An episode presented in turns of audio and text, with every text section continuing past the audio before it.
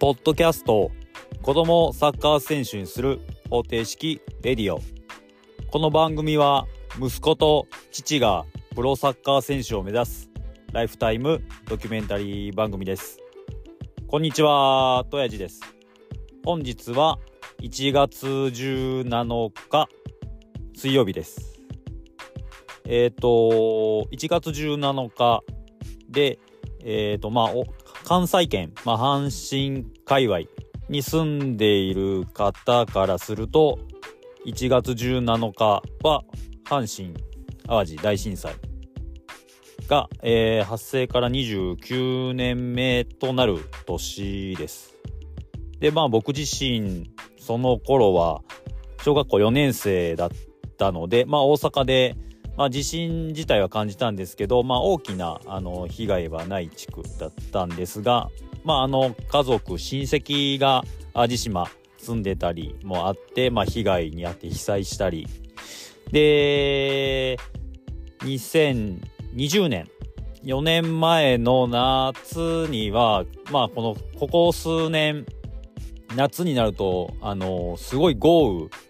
で、えーと、災害が起きるっていうことがよく発生してるんですけども、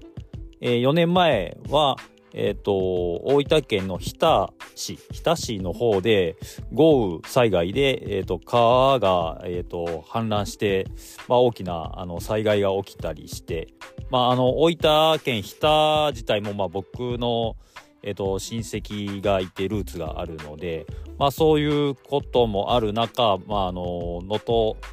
えー、半島沖地震が1月1日に発生して、え、ー、と、まあ前回日田の時もちょっと行ったんですけども、まあ私自身、えっ、ー、と、アパレル、ランニング、ランニング、トレイルランニング、アウトドアにフィットする、えっ、ー、と、まあ、T シャツとか、えっ、ー、と、短パン、もしくはアウトドアにフィットする、ソロキャンプとかにフィットするようなアイテムを、まあ、作成したり提案するっていう、えー、天マウンテン。10英語でマウンテンと書いて天マウンテンという、まあ、ガレージブランドのアパレルを展開してるんですけども、まあ、前回、あのー、大分日田で、えー、豪雨災害あった時は、えー、商品の売上金の一部を、え、ー、と、現金として、え、寄付するっていうことをしたんですけども、またちょっと来週ぐらいから天マウンテン、10マウンテン、天マウンテンの方でも、えー、商品売上額の、えー、売上分全額を寄付するような形を、まあ、1週間ぐらい取りたいなと思うんですけど、また来週始めようと思うので、まあ、天マウンテン自体のインスタグラム、まあ、X、ツイッターの方で、えー、告知しようと思うので、もしよければまた覗いていただきたいと思います。まあ、来週1週間、1週間の期限で、え、ー、と、ご購入、ご購入いただいた商品、えー、売上金額全額を寄付するという形を取りたいなと思います。ちょっと冒頭、え、ー、と、そんな話をさせていただきましたが、え、ー、と、今週、まあ、週末ですね、先週末。先週末は長男が、えっ、ー、と、またリーグ戦、公式戦、中2の長男、サッカーやめて復帰した、中学校の部活で復帰した長男、まあ、リーグ戦があって、えっ、ー、と、右のウイングで先発して、10対0で勝ったみたいです。まあ、なかなか点差がついた試合で。で、10対0の試合で、長男右ウイングで5ゴール3アシスト。まあ、ほとんど点に絡むような試合だったみたいです。で、まあ、次男は、週末は練習だけで試合はなくて、で、次男は、今週末の土曜日がですね、今次男自体は小学校2年生なんですけども、小学校、えー、3年生、次男が所属しているクラブの小学校3年生の年代が、え、ー、と、土曜日に、えっ、ー、と、大会に出るようで、まあ、小学校3年生なんで JFA の公式の大会ではないんですけども、まあ、あの、地域の、えっ、ー、と、大会。まあ、今住んでるとこの地域じゃなくて、ちょっとあの、他府県まで、あの、遠征しての大会になるんですけども、まあ、あの、ちょっと遠征する形もあるので、えー、週末の小学校3年生以下の試合ですね。アンダー9の大会で、えー、帯同するのが、まあ、小学校3年生プラス、えー、小学校2年生で選抜メンバー選んで、そのチームで行くみたいで、で、次男坊はその選抜に選ばれるかっていうので、今週月曜日からずっと選ばれるかな、いつ発表かなって言いながら、なんかずっとそわそわしてます。まあ、選抜で選ばれても多分3、4名ぐらいだと思うので、まあ、そこに次男が入れるかっていうと、本当に微妙だなっていう感じなんですけども、まあ僕はあの、入れなくても、あのー、全然、まあそれそれでまた頑張ればいいことだしと思うんですけども、まあ次男はすごくそこをもう気にして、ちょっと眠れないぐらいちょっと神経質になってる感じです。まあなんかそんな表情見てんのも、なんか本当サッカー好きだし、なんか楽しいんだろうなと思いながら見てます。で、まあそんな感じで、あの、うちの息子たちは、まあ、長男はまあ週毎週末試合、まだ、また今週末リーグ戦あるみたいで、で、またリーグ戦の時に次男坊がもしその選抜で試合一緒に行くことになれば試合がかぶるので、まあ、そうなると次男坊の方についていこうと思うのでまた長男の試合なかなか見る機会がないんですけども、まあ、またその次の週も試合入っているって言ったんで、まあ、また次の来週末見れればいいなと思います。で、えっ、ー、と、ツイッター X の方で、なんかちょっと話題になってってたサッカー育成系のトピックスでいくと、えっ、ー、と、サイドコーチングっていう言葉がすごい X で流れてきてたので、ちょっとそのサイドコーチングについて、まあ僕なりの考えというか、まあそれをお話しできたらいいなと思うんですけども、まあサイドコーチングとは何かっていうと、子供たちの試合中、試合中に、えっ、ー、と、まあ、所属クラブでも、まあ、少年団でも、の、まあ、指導者さん、監督さん、コーチが、あの、試合中にコーチングすることではなくて、それを見ている、えっ、ー、と、お父さんお母さん、僕たちですね。僕たち側が、その、試合中プレイしている子供たちに、あの、コーチングをする。なんかそれをサイドコーチングっていうみたいなんですけども、それがいいのか悪いのかみたいのがすごいあの、X 上で話題になってたんですけども、まあ僕もあの、以前のエピソード19番で、試合後に反省会していますかみたいな、あの、ポッドキャスト会を、えー、お話しさせていただいたんですけども、まあ試合後、子供の試合を見た後に反省会して、まあ、それが本当に子供のためになってますかみたいな話をしたのに、まあちょっと近いんですけども、まあその試合中に、えっ、ー、と、子供に向けて、もっともうポジションこっち寄れとか、あの、ライン上げろとか、もうそこちゃんとプレスかけろとか、あの、コーチングする。まあそのコーチングの中には確かにその、プレーに対してちゃんとコーチしているような、あの、言葉もあれば、まあ、僕が、まあ、長男の時なんか、長男が小さい時なんかで言えば、本当にサッカー僕自身も、あの、未経験なので知らないっていう立場なので、まあ今でもよく見かけるのは、あまりサッカーの知らない僕のような立場の人が、本当にただ根性論で、走れ!またいける!そこ蹴れよ!みたいな、なんかもう、ただの根性論を永遠に、あの怒鳴り続けるみたいな、まあ、僕も長男の、えーと、ちっちゃい時はありました。結構それを言う場面がありました。でそれは良くないんじゃないかみたいな話が、まあ、X 上であったりしたんですけども、まあ、その子供のプレーに対してっていうのはひとまず置いといて、まあ、あの僕らがプロのサッカー選手だとかプロの野球選手の試合をテレビで見てたり、まあ、あの会場行って観戦してたりしても、まあ、結構試合見ててなんでそこにパス出すとかそこフリーだったになのにとかそのシュートぐらい決めろよみたいなことを結構言いがちな部分があると思うんですけどもやっぱりそこはあのー、エンターテインメントとして僕らも見てるんでまああのー、その選手自体にの耳に届かないようなテレビ画面越しとか、まあ、スタジアムだとまあ多少はあの全体の一体感でシュート外れた時に、あーとかため息、スタジアムで全員分聞こえたりするんですけども、やっぱりなんかまあそういうエンターテインメント要素として僕らも見ているんで、まあそこに関しては全然ありというより、まあまあ、選手本人に届かない場所で僕らが勝手に言う分には全然いいと思うんですけども、まあその自分たちの子供たちが目の前で一生懸命プレーしてる時にそのテレビでプロの試合を見ているような感覚でもっ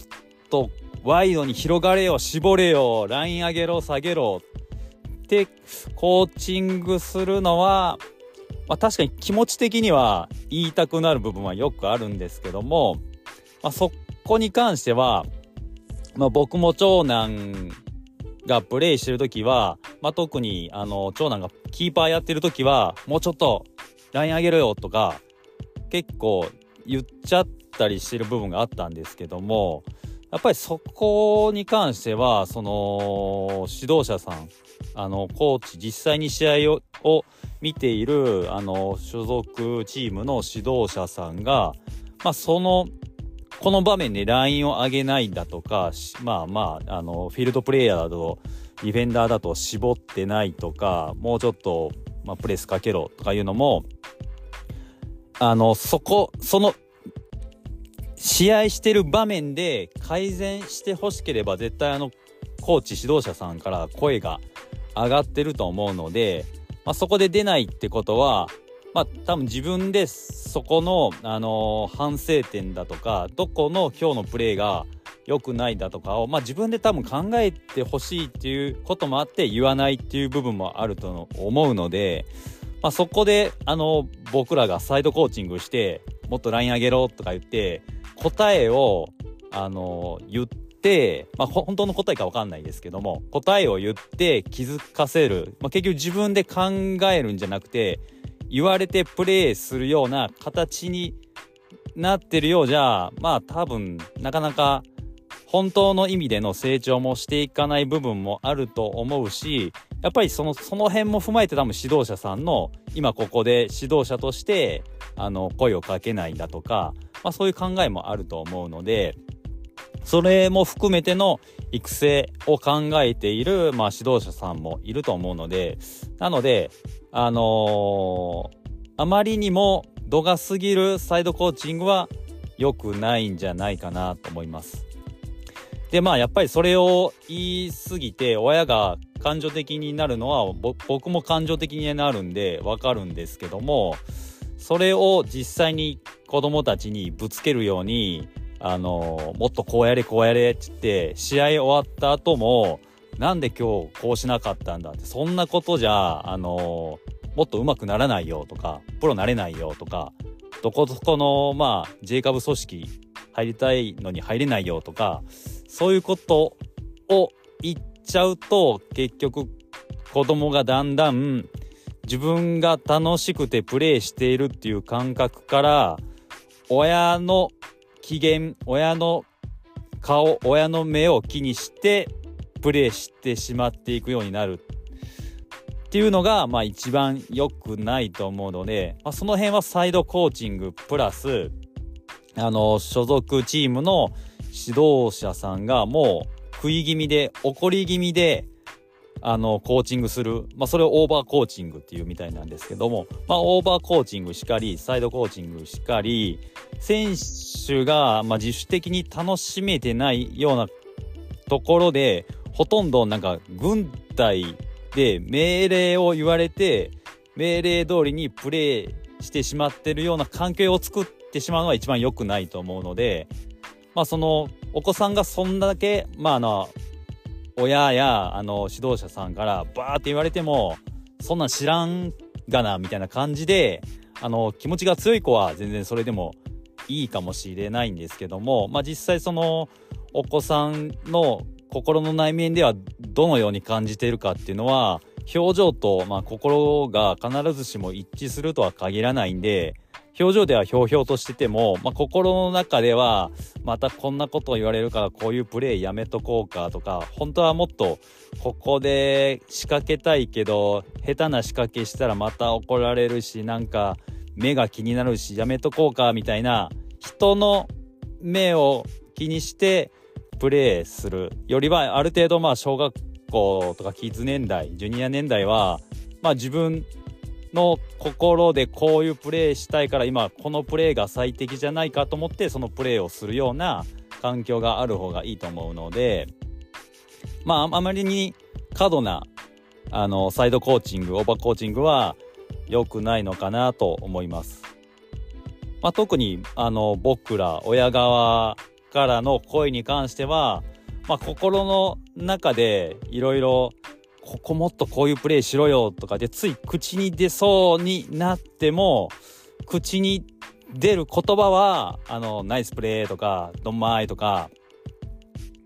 あの前向いていこうとかまあそういう前向きなポジティブな簡単な言葉に変換して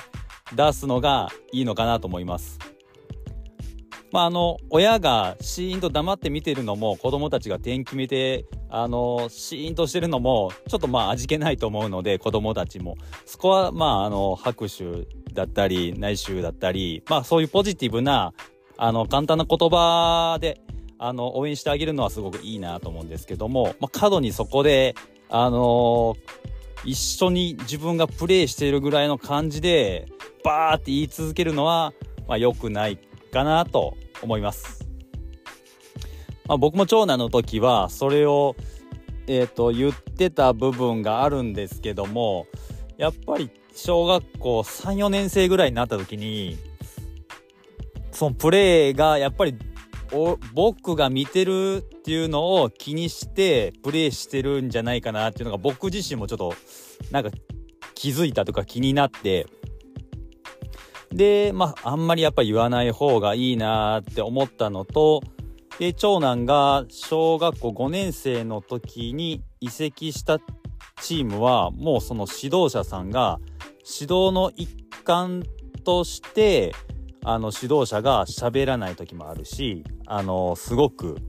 オーバーコーチングと言えるぐらい言う時もありますけど、それも指導のトータル一環として、こちは考えて、あのー、言ってるので、もうあのー、親御さんは静かに見といてくださいっていうのと、まああのー、ピッチ、ピッチのそばにも来ないでください。あの、ちょっと少し離れたところで観戦はお願いしますっていう、あのチームでした。なので、あの、大会出ると、あの、チームによっては、あのピッチ上のサイドラインエンドラインのところにもうお父さんお母さんあのキャンプ用のアウトドアチェアをずらーっと並べてめちゃめちゃ応援してるチームもあるんですけども、まあ、僕ら長男が通ってた時のクラブチームはちょっと離れたあの金網越しの向こう側で見てあのまあいいプレー出た時はナイスシューとかナイスプレーは言うんですけどもそれ以上にこちら側からサイドコーチングと取れるようなことを言うのはもう監督さん自身も禁止っていうクラブでそれを理解してもらえないと困るっていう監督さんだったのでなのであのー、その辺はすごく僕らは何も言わない。他のチームのあの、お父さんお母さんはすごい言ってても、まあ、僕らは何も言わないっていう、なんかそういう心構えで、あの、長男の高学年からは見ていました。まあ、なので、まあ、究極、あの親は何も言わずに、あの子供が楽しんでプレイできる環境さえきっちり作ってあげるっていうことを知ってあげればいいと思うので、まあ、あのー、サイドコーチングして、まあお、お父さんお母さんも言いたくなるのはすごくわかりますし、今でもプレイ見てて、こうしろよとは、ボソボソとは奥さんと話したりしてるんですけど、実際に、あの、次男には何も言いません。あの、楽しかったって、よかったね、みたいな。まあ、その程度ですね。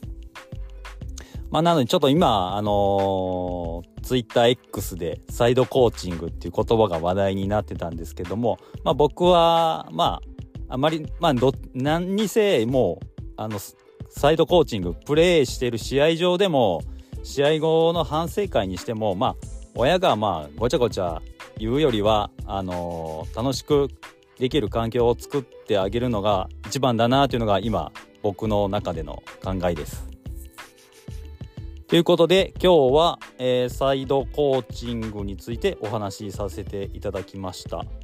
ででまた来週週明けにあのこの今回のポッドキャスト冒頭でもお話しさせていただいたえっ、ー、と天マウンテンの方で、えーと、ご購入いただいた、えーと、商品金額全額をえっ、ー、と半島沖地震のえー、募金に全て当てるような企画をしたいと思うのでまた次週ポッドキャスト配信の時にまたお知らせさせていただきたいと思います。ということで本日は以上となります。ご拝聴ありがとうございました。